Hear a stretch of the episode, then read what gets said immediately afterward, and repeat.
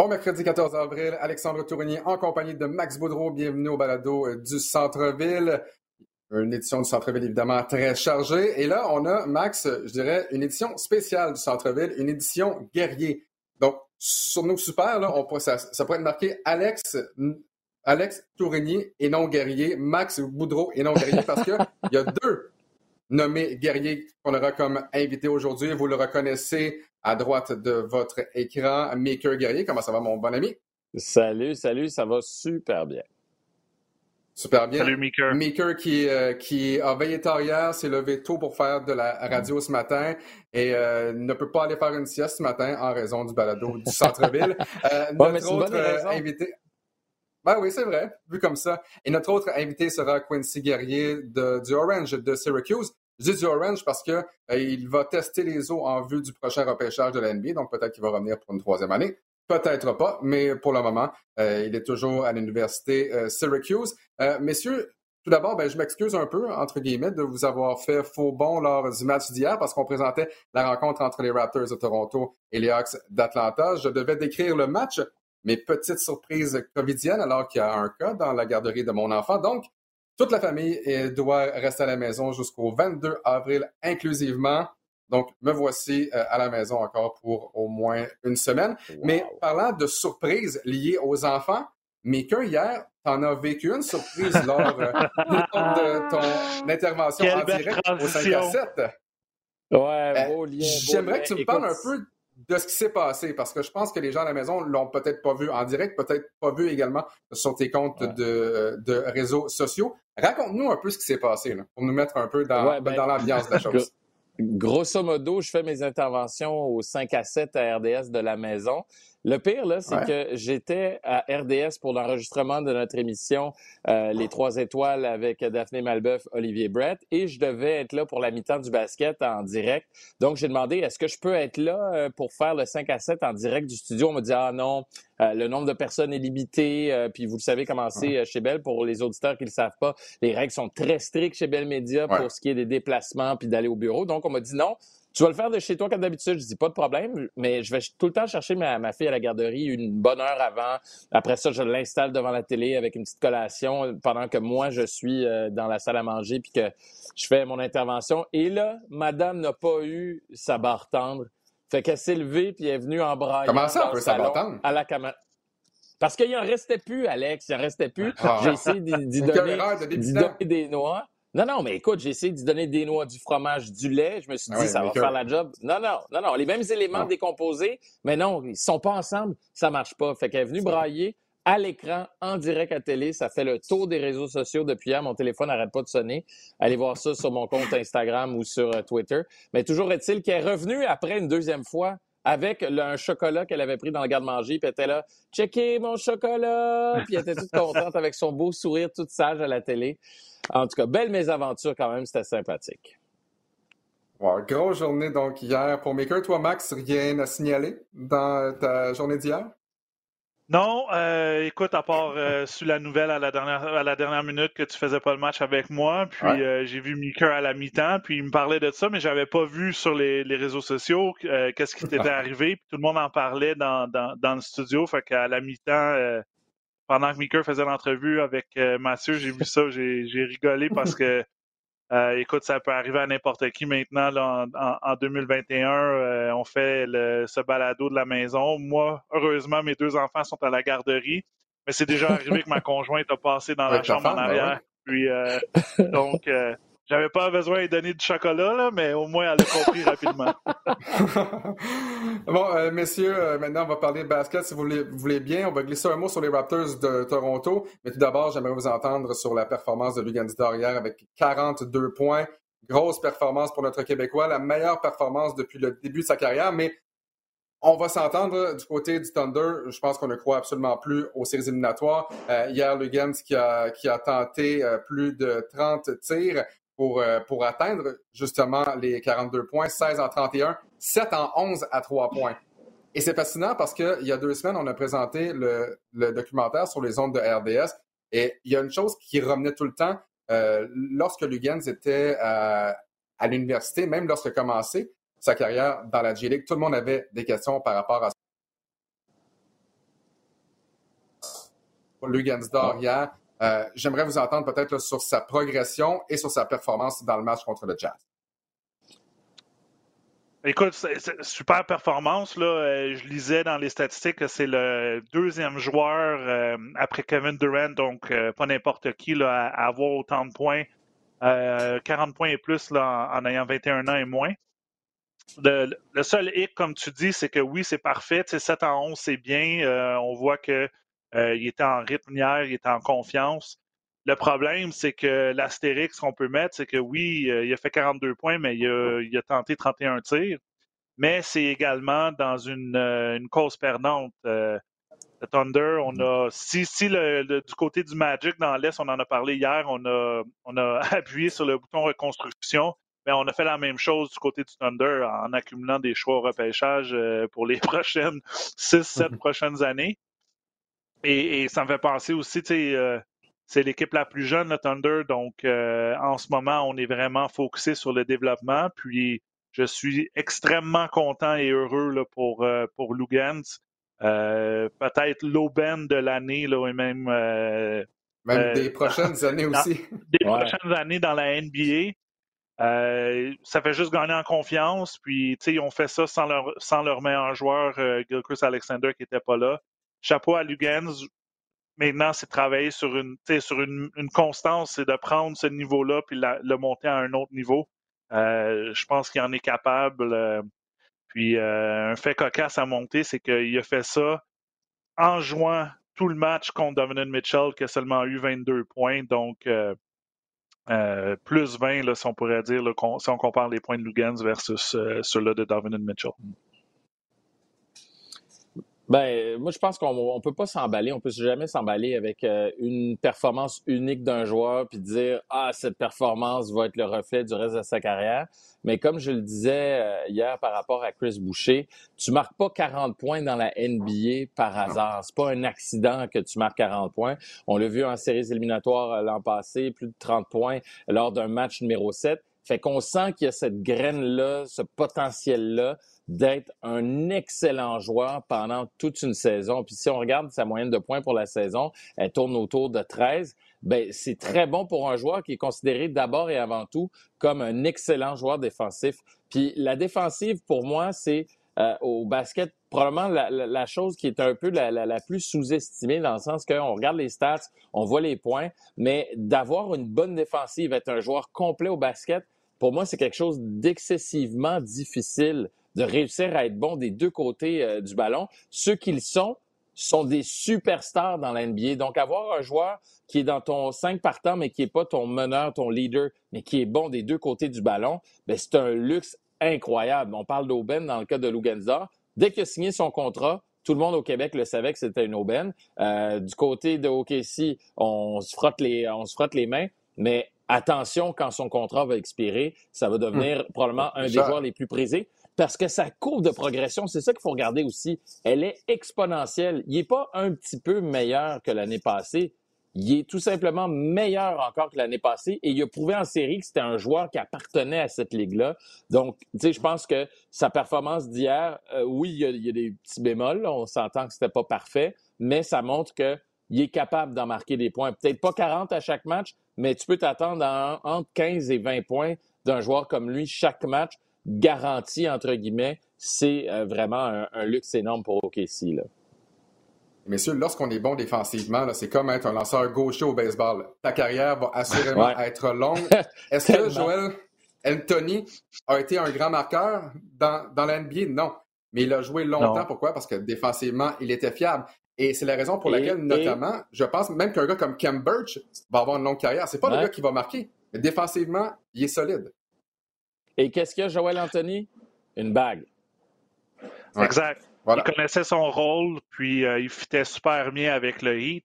Mais si on revient au point de Meeker, tu sais, quand on regarde les statistiques, la plupart des statistiques, c'est des, statistiques offensives. Tu sais, le nombre de tirs que tu réussis, tenter, euh, le nombre de trois points. Les seules choses que tu vois défensif, c'est si tu fais des vols de balles. Mais euh, mm-hmm. donc, lorsque tu regardes un match, c'est tout l'aspect défensif que tu vois pas de Lugans. Le Lugans, jour, ben, soir après soir, jour après jour, il joue contre le meilleur joueur de l'autre équipe et il est là. Euh, il donne il est à 100 là, pendant tout le match. Puis ça, comme tu dis, ça, ça vaut, ça vaut, ça va valoir de l'argent, ça vaut de l'argent. Mm. Et il n'y en a pas beaucoup dans l'NBA des joueurs comme Lugans.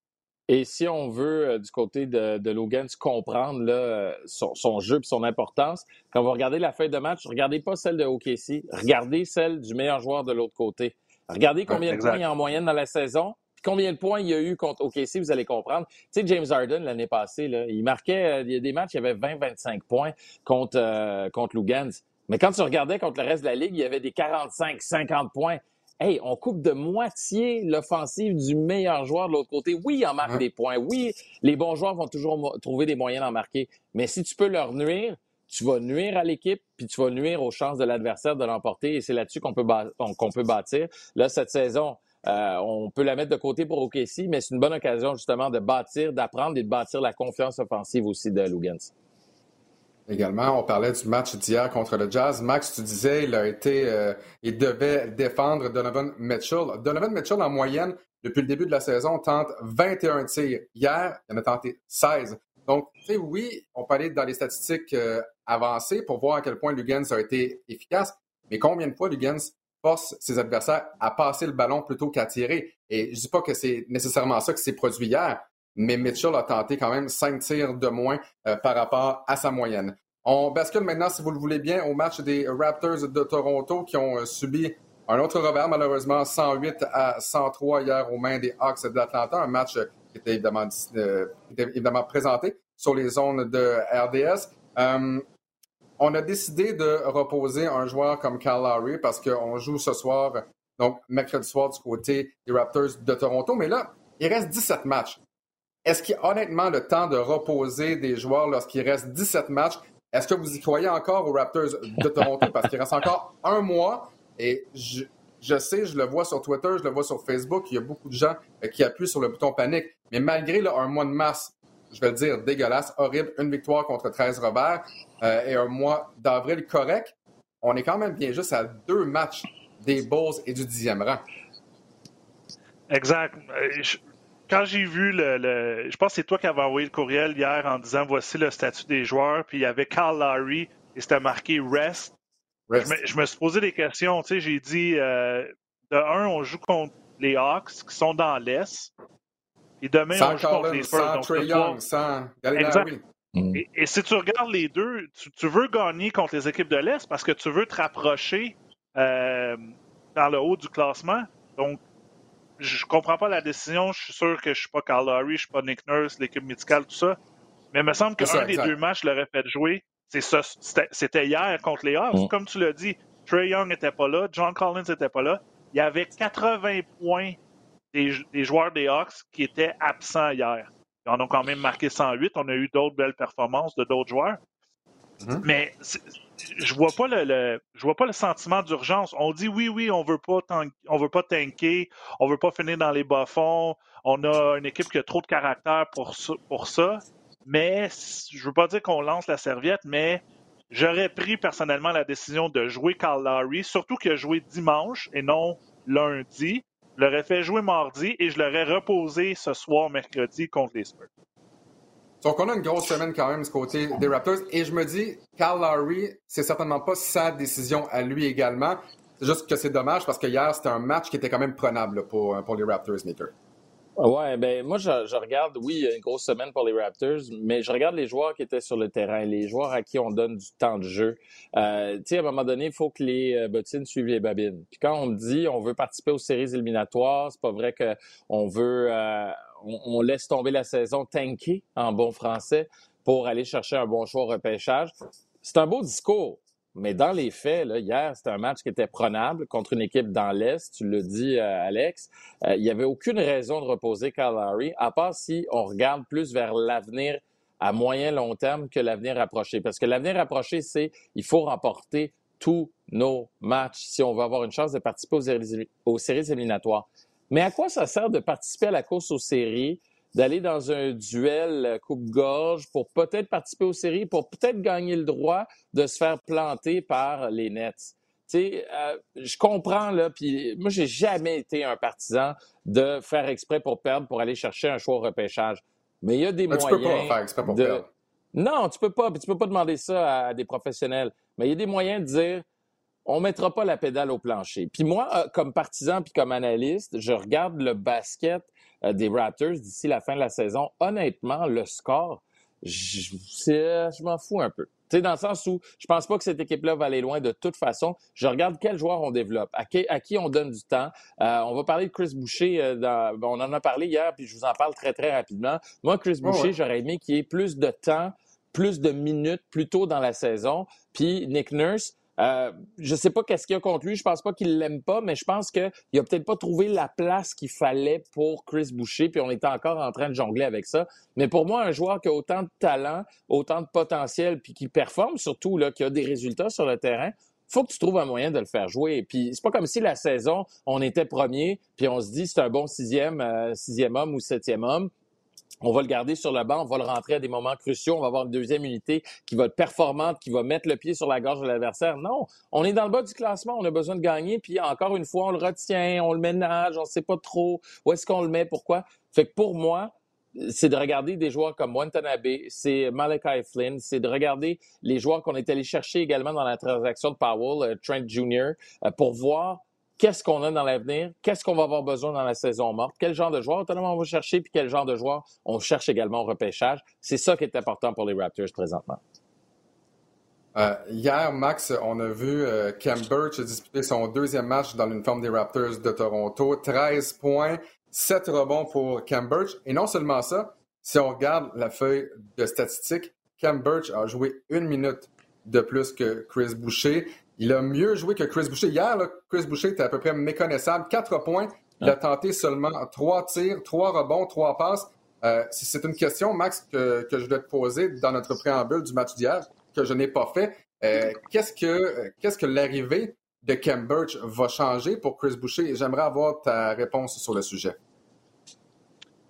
Ben, écoute, je pense pas que le match d'hier est un bon ben, est un échantillon de ce qui va arriver le reste de la saison parce que surtout que Chris euh, a mérité d'avoir plus de minutes de jeu qu'hier.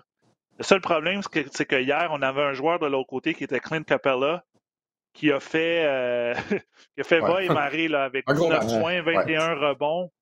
Et, et c'est un peu ça le talon d'Achille lorsqu'on met des joueurs comme Chris et Cam Birch c'est que si tu as des joueurs plus costauds euh, de l'autre côté, un joueur comme Capella, un joueur comme Embiid, Vucevic, euh, la, soirée risque d'être un peu plus difficile.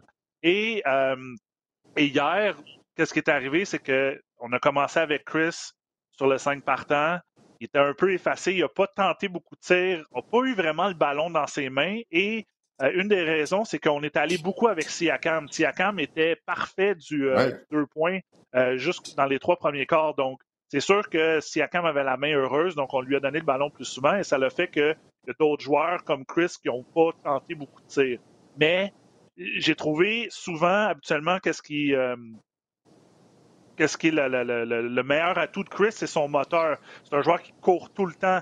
Et hier, à, plusieurs reprises, Clint Capella l'a battu de vitesse en attaque, donc recevait des lobes et c'était des deux points faciles pour lui. Et, Nick Nurse, on a vu qu'il a donné la chance à Cambridge. Cambridge est arrivé du banc, a donné beaucoup d'énergie. Et même mm-hmm. au troisième et quatrième quart, lorsqu'on était supposé de revenir avec Chris, on a gardé Cambridge, euh, qui était parfait, là, 5 ben, il était 5 en 5, il a manqué un de ses derniers tirs. Mais on voyait que, point de vue énergie et qu'est-ce que le joueur pouvait donner, Cambridge en donnait plus. Qu'est-ce que ça va arriver pour le reste de la saison? une petite compétition à l'interne, je pense, entre ces deux joueurs. Euh, le projet Baines est complètement à l'eau. Il n'a pas rejoué encore hier mm-hmm. un fameux DNP Cause Decision. Decision. Donc, ça veut dire qu'on a lancé la serviette pour lui. Et, euh, et j'aime aussi le, joueur Gillespie aussi qui vient de, de Baylor sur un contrat de 10 jours. A, a, donné des bonnes minutes hier, a donné de l'énergie exactement qu'est-ce qu'on a besoin. Donc, on est rendu à une petite compétition, mais euh, je ne me baserai pas seulement sur le match d'hier pour dire ah, ça va être comme ça dans les 17 prochains matchs.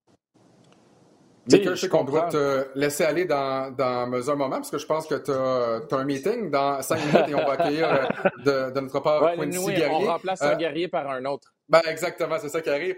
J'ai une petite question pour toi avant de te laisser aller. Si on parlait un peu des, des Pelicans de la Nouvelle-Orléans, comme si Zion Williamson n'était pas une bête, comme si Zion Williamson n'était pas assez difficile à gérer défensivement pour les autres formations.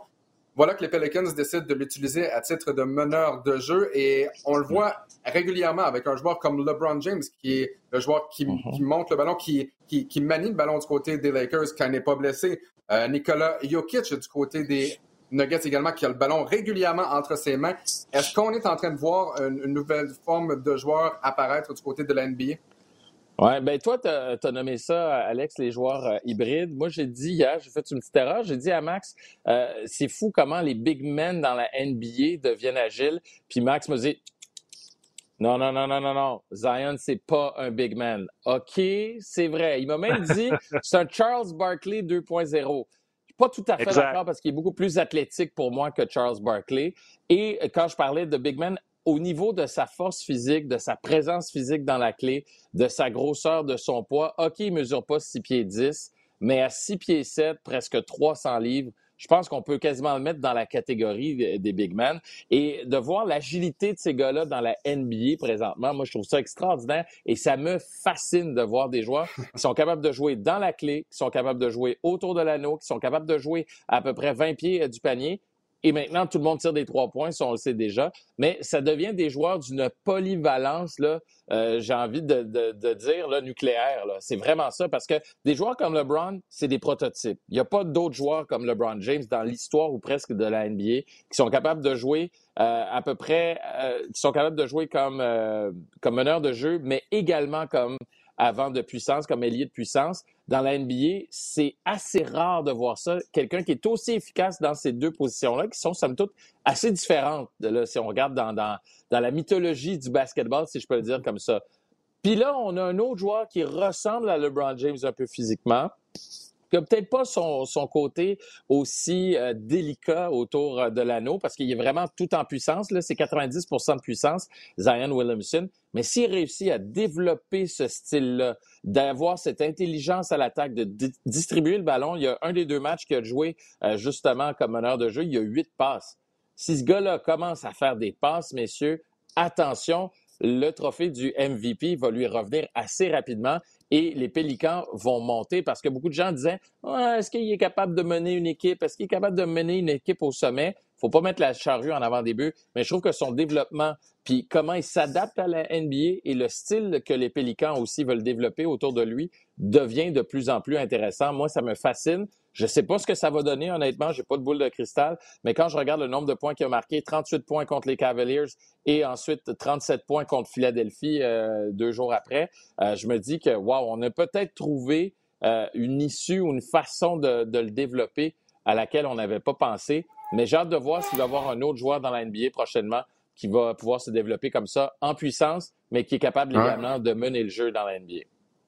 30 points, ce sera bon, quatre passes décisives dans le match contre les Kings de Sacramento pour Zion Williamson. Michael Guerrier, merci beaucoup pour ton temps ce matin. Dépêche-toi, il te reste 30 secondes avant que tu sois en pour euh, ta réunion du matin. Merci encore, Content on se retrouve bientôt. Vu. À bientôt. Salut, Michael.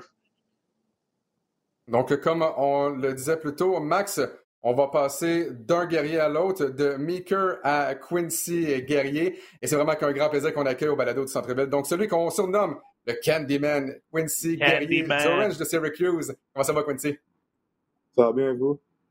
Ça va bien, merci. bien, merci. merci beaucoup d'avoir accepté notre invitation ce matin. Mais avant qu'on parle de basket, on doit dire une chose, Max et moi. Lorsqu'on avait la chance d'écrire les matchs de basket de la NCA, et malheureusement, bon, à RDS, on ne, on ne présente plus euh, les matchs de l'NCA et la March Madness depuis plusieurs années. Écoute, on travaillait pendant 10, 11, 12 heures et Max, chaque fois qu'on travaillait ensemble, apportait une quantité astronomique de bonbons. On se bourrait de bonbons à chaque jour simplement pour, euh, euh, pour avoir de l'énergie durant 10, 11 heures, 12 heures.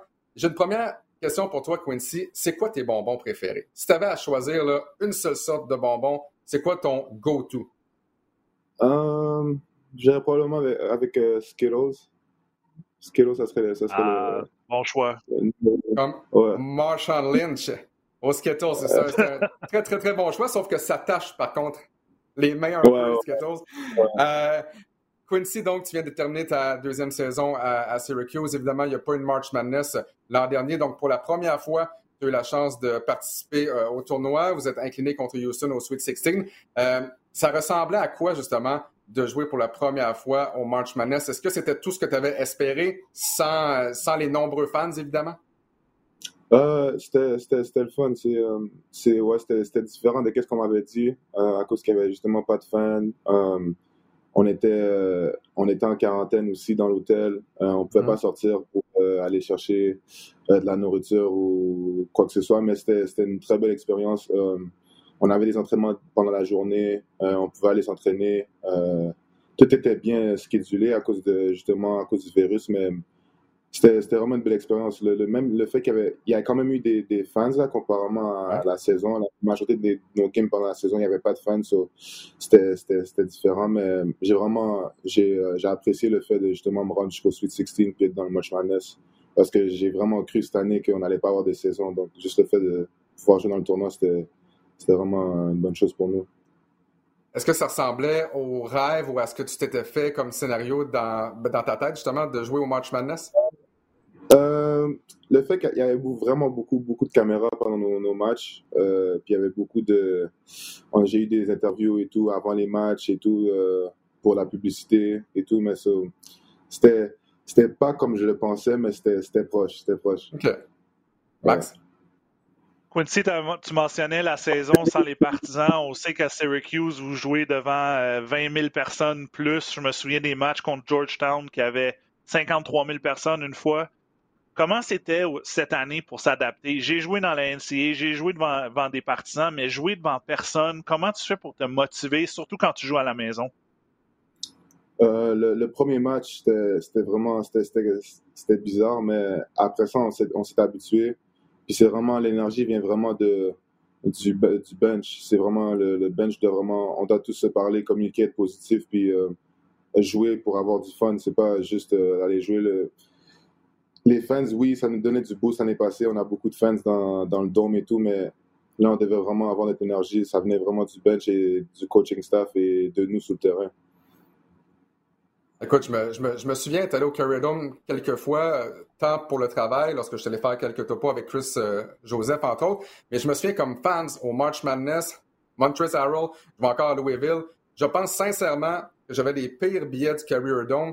J'étais tellement loin, là, honnêtement, J'étais là-bas, mais est-ce que je peux dire que j'ai vu le match, que j'ai bien vu le match? Euh, pas vraiment, mais c'est tellement une expérience phénoménale euh, de, de, voir un match, et j'imagine pas de jouer un match au Carrier Dome, à quoi ça ressemble. Euh, Quincy, on peut diviser un peu ta saison en deux. Les 14 premiers matchs où tu as eu une moyenne de près de 17 points par match et les 14 derniers où ta moyenne a chuté à 11 matchs.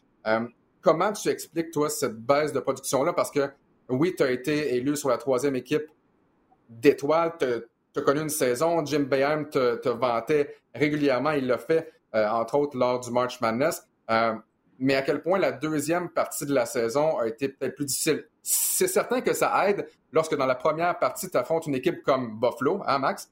Euh, bon, bon, mais, parce que Max, évidemment, qui a, joué pour Buffalo, mais comment t'expliques la différence entre, tes deux moitiés? que faut mentionner que Quincy, cette année, le meilleur match que tu as eu, le plus de points, c'est contre mon ancienne université, l'Université de Buffalo, que vous avez battu en overtime.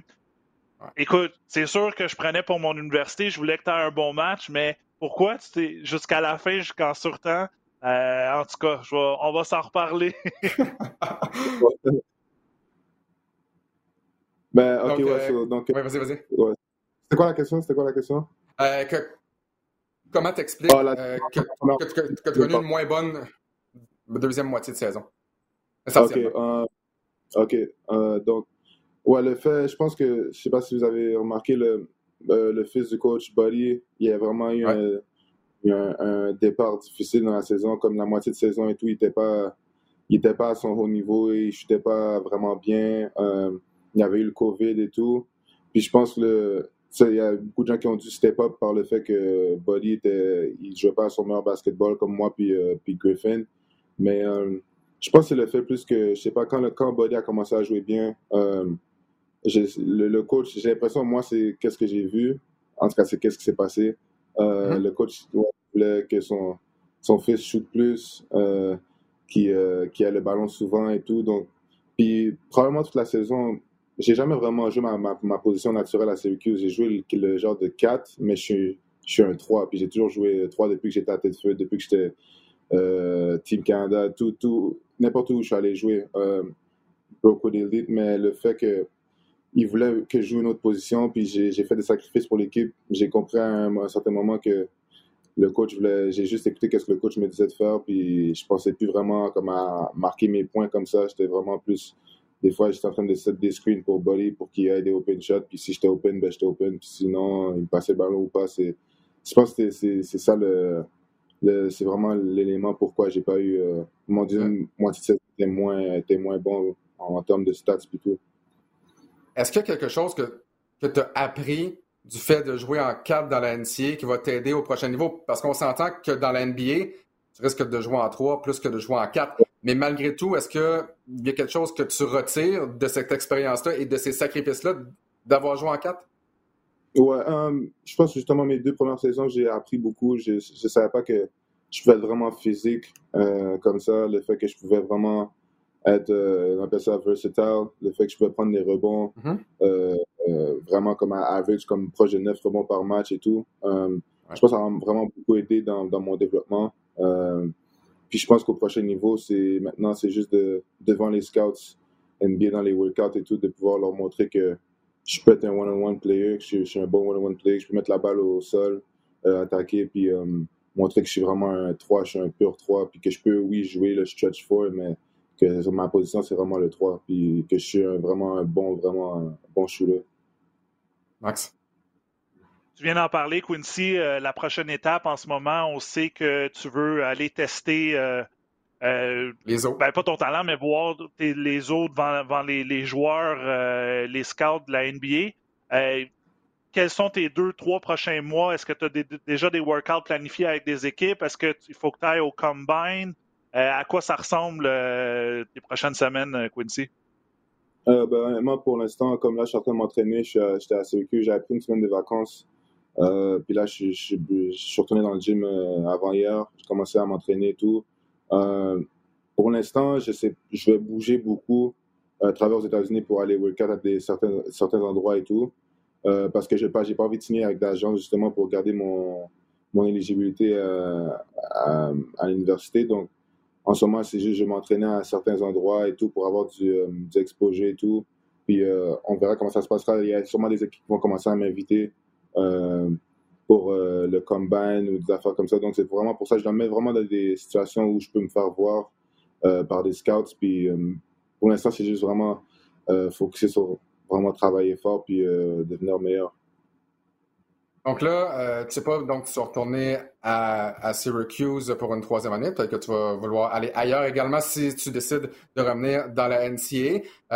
Donc, cette, cette décision-là, à savoir si tu restes dans le processus pour le repêchage de 2021 ou si tu reviens dans la NBA, euh, bon, tu devras faire ça lors des euh, prochaines semaines. Quels, quels, sont les gens qui t'entourent et qui t'aident justement à prendre ces décisions-là? J'imagine qu'Ibrahim fait partie de ce groupe-là. Euh, est-ce que tu as parlé à des gars comme Chris Boucher qui l'ont vécu, Chris Joseph, Kem Birch, Lugans? Des gars qui sont passés par là. Euh, donc, qui euh, vont être les gens qui vont t'aider à prendre cette décision-là, ultimement, de rester dans la NCAA ou euh, d'aller dans la NBA?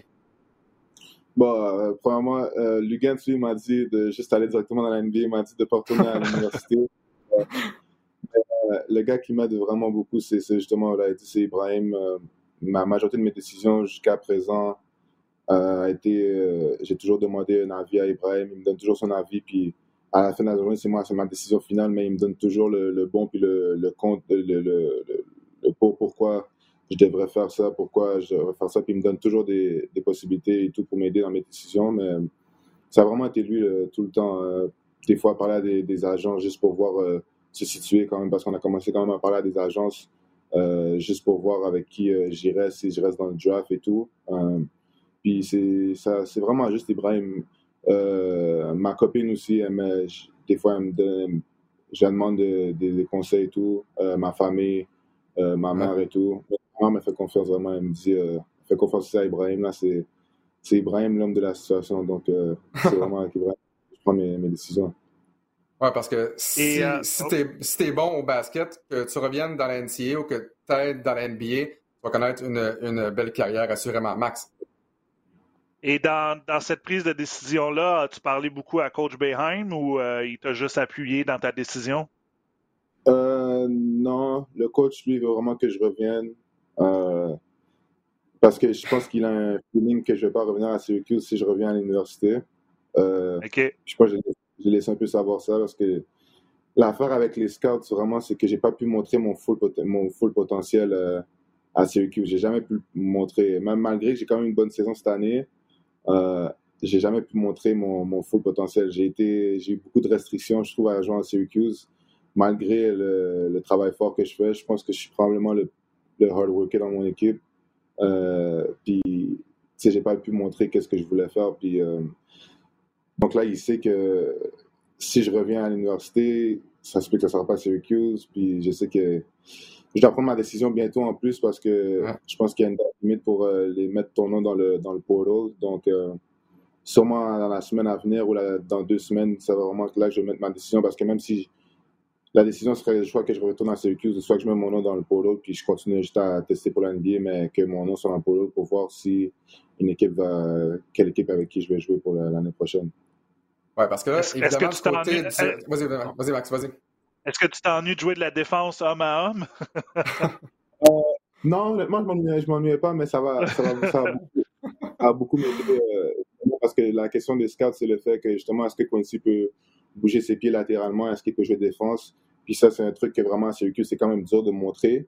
Tu peux le montrer à quelques reprises en, en, essayant de prendre des charges, mais c'est, c'est, pas, pas la même chose. C'est, c'est, pas, différent du, du homme ce que, ce, que, ce que je voulais dire, messieurs, c'est que et du côté de Jim Beheim et de Syracuse, on a déjà perdu quelques joueurs, soit euh, des joueurs qui ont, qui ont transféré. Il y en a un autre également qui a mis son nom dans le chapeau pour le prochain repêchage de la NBA. Et là, j'ai vraiment lu que Jim Bayham jouait du violon. il disait, écoute, euh, on, sait que si Quincy revient, il pourrait devenir un shooter extraordinaire, il pourrait devenir un All-American s'il voulait vraiment. Donc, on voit que Jim Bayham aimerait vraiment euh, que tu reviennes. Euh, simplement pour les gens à la maison, peut-être de savoir qu'en 2020, donc lors du repêchage de la NBA en 2020, il y a 12 joueurs de première année de la NCA qui ont été repêchés en première ronde.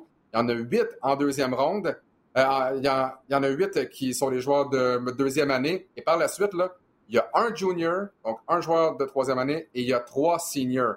Donc pour toi qui es à ta deuxième année, tu sais que si tu veux être repêché, Quincy, en première ronde, euh, ça risque d'être cette année. Parce que par la suite, et moi je dis toujours, c'est la fameuse boîte mystère. La boîte mystère, c'est le potentiel. Quel est le, potentiel de Quincy Guerrier? Il y a des gens qui vont dire qu'il a un potentiel extraordinaire et c'est pourquoi tu seras repêché en première ronde. Euh, puis il y en a qui préfèrent savoir ben, quel genre de joueur ils ont entre les mains. Mais le joueur qui sort après quatre ans de la NCA, ben, son développement, son potentiel, parfois, et c'est pas vrai pour tous les joueurs, mais parfois son potentiel est peut-être moins, moins gros que le joueur que tu repêches trois, trois ans plus tôt euh, à, sa sortie de sa première année de la NBA. Euh, en, terminant, et je suis certain que tu vas te faire poser la question un paquet de fois, Quincy, quels sont les aspects de ton jeu sur lesquels tu sais que tu devras travailler? On, se souviendra tous, lorsque Lugansdor est entré dans le processus pour le repêchage, on disait Lugans, c'est pas un shooter, Lugans, c'est pas capable de, tirer. Et on a vu dans le match d'hier une performance sublime de Lugans, sept euh, tirs de trois points réussis, de 40 points dans son match contre le Jazz. Mais pour toi, là, quels sont les, euh, aspects de, ton jeu que tu sais que tu devras améliorer en vue de la NBA? Euh, je pense ben, tous les aspects de mon jeu, premièrement. Je pense que tu peux t'améliorer à chaque jour et tout, mais les main ones, ça serait probablement. ça serait probablement. vous m'entendez? Ouais. Ah, oui, oui, oui. Probablement mon shooting, aux trois points, euh, mon one triple pull-up, mettre euh, mes shots au mid-range, euh, dribbler le ballon, pouvoir créer ma, ma, ma propre shot, ma propre espace, puis tirer. Je pense vraiment que ça, c'est les trois aspects que ça va m'aider. Puis les aspects maintenant que je dois montrer, que je vais pouvoir démontrer, c'est que je peux jouer défense. Je pense qu'il y a beaucoup de gens qui se demandent est-ce que Quincy peut jouer défense et tout.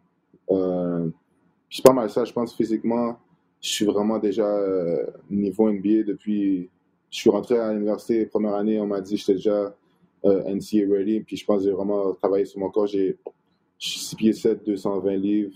Euh, je pense que ça, c'est déjà une bonne chose pour l'NBA. La majorité des, des trois dans l'NBA, c'est c'est ça qui, qui, qui mesure puis qui euh. Donc, c'est vraiment, je pense, mon shooting puis le fait de montrer que je peux mon one-on-one game est, est, est, vraiment là, puis que je peux, je peux me démarquer puis marquer. Je pense vraiment que pour le draft, ça va être vraiment de, surprendre les équipes, euh, surprendre les, les, scouts, puis ils vont se dire, ah, on n'a jamais vu on n'a jamais vu Quincy faire ça, puis ah, il peut faire ça, il peut, il peut tellement faire plus que qu'est-ce qu'il faisait à Syracuse. Donc, je pense que c'est vraiment ça ma chance. C'est pour ça aussi que j'ai mis mon nom dans, dans le draft. C'est parce que je pense vraiment que je peux choquer les gens, puis on verra qu'est-ce qui se passera. Quincy Guerrier, merci énormément pour ton temps encore une fois. Merci aussi pour ta, pour ta collaboration au cours des dernières années avec RDS. On se viendra, on a eu la chance de t'avoir en studio pour euh, le, dévoilement de ton choix euh, d'université qui a ultimement été Syracuse. Donc encore une fois, merci pour ton temps et au plaisir de se retrouver peut-être dans les prochaines semaines, prochains mois et on se croise les doigts pour toi au prochain repêchage de l'NBA si tu décides de demeurer dans le processus. Merci beaucoup. Salut Quincy, bonne chance. Oui, ça, Max, c'est la, la, grande question. Et c'est bien maintenant que les joueurs peuvent euh, bon, mettre leur nom dans le chapeau et peuvent le retirer également en vue du repêchage. Euh, ça permet d'éviter les situations où un joueur se dit ben parfait, moi je veux aller dans, dans le repêchage de l'NBA euh, parce qu'il a été mal conseillé peut-être. Et là, se retrouve, ben, il peut plus jouer dans la NCA. Donc maintenant, ben, il faut que tu aies joué en Europe. Et parfois, ben, c'est triste, mais ça, ça, met fin à des carrières absolument inutilement. Donc, on va souhaiter la meilleure des chances pour Quincy Guerrier. On, on, le sait, puis on le voit. Il y a de plus en plus de Québécois qui vont être repêchés, qui vont jouer euh, dans la NBA. Euh, je pense qu'il y a un beau buzz euh, qui, se crée autour du basketball québécois présentement. C'est sûr, puis comme il mentionne, c'est bien beau jouer à Syracuse, mais le, fait que tu ne joues pas de la défensive en homme, il y a beaucoup de scouts qui vont dire ben j'ai jamais vu Quincy défendre un joueur sur le périmètre, est-ce qu'il est capable de bouger ses pieds, comme il mentionnait? Et je pense que c'est.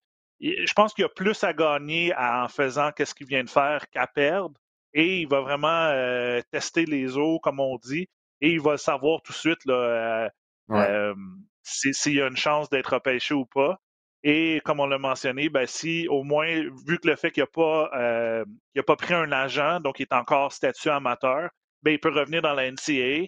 Et euh, je ne veux pas dire ouvertement qu'il a dit qu'il allait changer d'université, mais je sais qu'il pourrait aller à peu près où il voudrait euh, l'année prochaine s'il décide de revenir dans la NCA. Donc, c'est pas un plan, c'est pas comme dire Ah, j'ai plus de chance par la suite pourrait aller dans un excellent programme de basket qui, peut aller loin dans l'NCA, avoir encore plus d'exposure. Mais c'est sûr qu'en ce moment, je pense que c'est le meilleur, la, bonne décision qu'il a prise avec euh, Ibrahim, que, que, je connais très bien, que j'ai joué avec pendant deux ans. Donc, euh, j'ai bien hâte de voir la suite euh, avec Quincy. Ouais, parce que si j'avais un vieux 2, comme on dit, à mettre, là, je pense pas que Quincy 1 va revenir dans la NCA s'il revient dans la NCA, simplement ce qu'il nous a expliqué, le fait qu'il a dû jouer hors position, simplement sur sa réponse à ma question de euh, qu'est-ce qui explique tes difficultés en deuxième moitié de saison par rapport à la première. Là? Je non, mais le fait aussi que le, fils du coach aussi. Ben, c'est ça. J'ai joué dans la NCA, mais j'ai pas joué pour un coach qui avait son fils dans l'équipe. Ça, doit, être, ça doit être quelque chose. je pense. Oui, exact. Euh, ben écoute, j'ai des histoires de, de, de, Will et Max là-dessus, mais euh, c'est comme si c'était déjà un parti pris. Le coach, le coach a déjà un parti pris, donc situation difficile, puis en même temps, euh, il n'y a pas beaucoup de joueurs qui sont allés dans la NBA de, de Syracuse. Et euh, la défensive de zone, c'est bien beau, euh, une ou deux possessions, tu veux changer l'allure d'un match, mais pendant tout le match, moi, personnellement, j'ai l'impression que ça tue un peu le basket parce que tu développes pas tes joueurs. Parce qu'un joueur de basket, tu peux pas juste jouer en attaque. Il faut que tu reviennes en défense. Mm. Donc, il faut que tu bouges tes pieds, il faut que tu saches le schéma défensif. Il n'y a aucune équipe dans la NBA qui joue zone pendant tout le match. Ouais, donc j'ai vraiment hâte de voir ce qui va se passer avec Quincy Guerrier. Il nous reste encore euh, quelques minutes seulement, Max, pour ton héros et zéro de la semaine. Euh, pour le héros? Pour le héros, un joueur, on, une équipe qu'on ne parle pas beaucoup, mais qui sont extrêmement bons cette année, qui sont en feu en ce moment, les Clippers de, de Los Angeles. J'ai mis mon héros, Paul George, qui a été aussi l'élu de joueur de la semaine dans la dernière semaine. 33 points en moyenne. Son équipe est 4-3-0 défaite. Je te, je te coupe 4 secondes. Paul George là, est blessé à un orteil, il est blessé à un pied.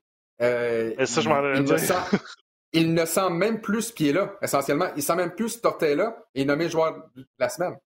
Ben, ça, je m'en dire, il joue, il, joue sur ah, une table, puis il est en train de. il est en train, tu m'enlèves les mots de la bouche, mais euh, écoute, les Clippers, je pense, sont, avec les Suns, sont l'équipe de l'heure dans la NBA, 8 victoires, 2 défaites. Je pense que l'ajout de Ray John Rondo euh, est vraiment venu stabiliser parce que là, on a eu la perte de Patrick Beverly, mais j'ai l'impression que pour les Clippers, il manque un meneur de jeu expérimenté qui est euh, pass first, shoot second. Donc, mentalité de passer la balle. Et on sait que Rondo, playoff Rondo, a cette mentalité-là de donner le ballon à Kawhi, donner le ballon à Paul George et de les laisser, euh, les laisser marquer. Mais c'est ça, comme tu m'as dit, moi je voulais dire, Paul George est, est élu joueur de la semaine et il joue ah, euh, pratiquement sur un pied depuis, euh, depuis son retour de blessure. Euh, donc, c'est incroyable les performances qu'il a. Puis, il a réussi. On a vu le dunk de Miles Bridges sur Clint Capella dimanche, mais Paul George a réussi un, un dunk spectaculaire aussi dimanche.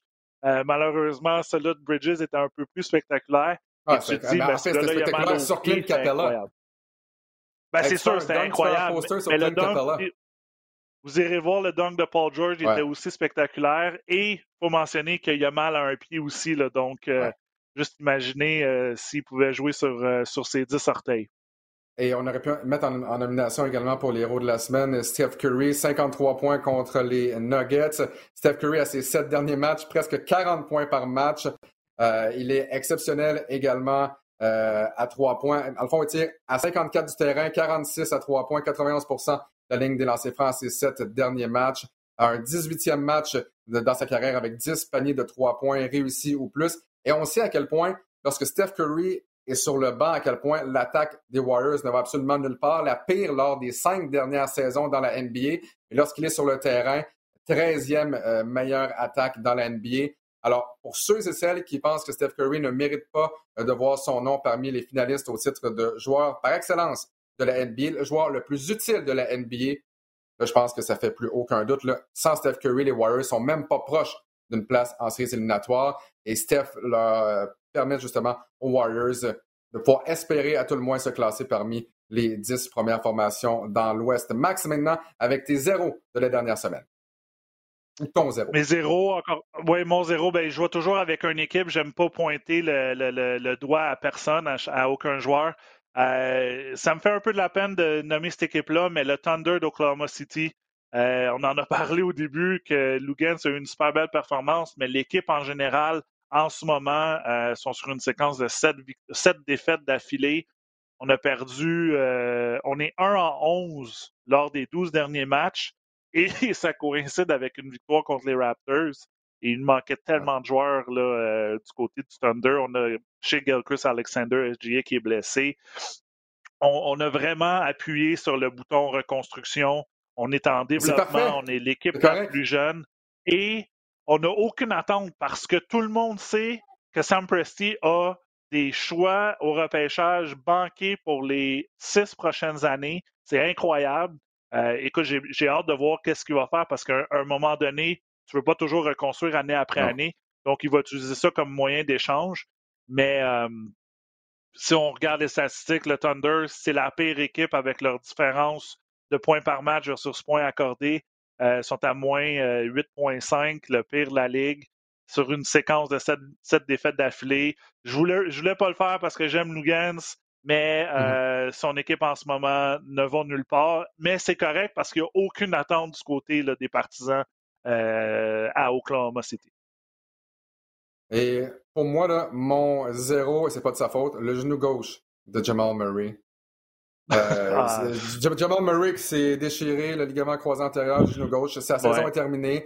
Euh, on ne s'attendait pas nécessairement à le voir dans le tournoi de, qualification olympique en raison, bon, j'imagine, ben, parce que ben, Ben, peut-être, mais parce qu'à moins que les Nuggets se fassent sortir en première ronde, ce que je ne voyais pas arriver nécessairement, il n'y aurait pas grand chance que Jamal Murray participe. mais ça donne un, dur coup, évidemment, à Team Canada si on avait réussi à se qualifier et aux Nuggets également. Donc, c'est vraiment genre le genre de blessure triste euh, qu'on veut jamais le voir arriver, mais bon, malheureusement, c'est arrivé à Jamal Murray. J'ai hâte de voir ce que ça va donner du côté des, Nuggets. On était l'une des formations favorites dans l'Ouest, et là, ça va être plus compliqué, évidemment, sans Jamal Murray. Ouais. On jouait super bien avec l'arrivée d'Aaron Gordon. Je pense qu'il était la, une super bonne échange. Là. On n'a rien, quasiment rien donné du côté des Nuggets. Puis Aaron Gordon fitait exactement. Là. Euh, il disait que jouer avec Jokic, il avait les, les, les, baskets, les points les plus faciles de sa carrière, tellement que Jokic sait exactement quand passer le ballon. Mais euh, avec la, la, perte de Murray, c'est catastrophique. C'est le meneur de jeu de cette équipe-là.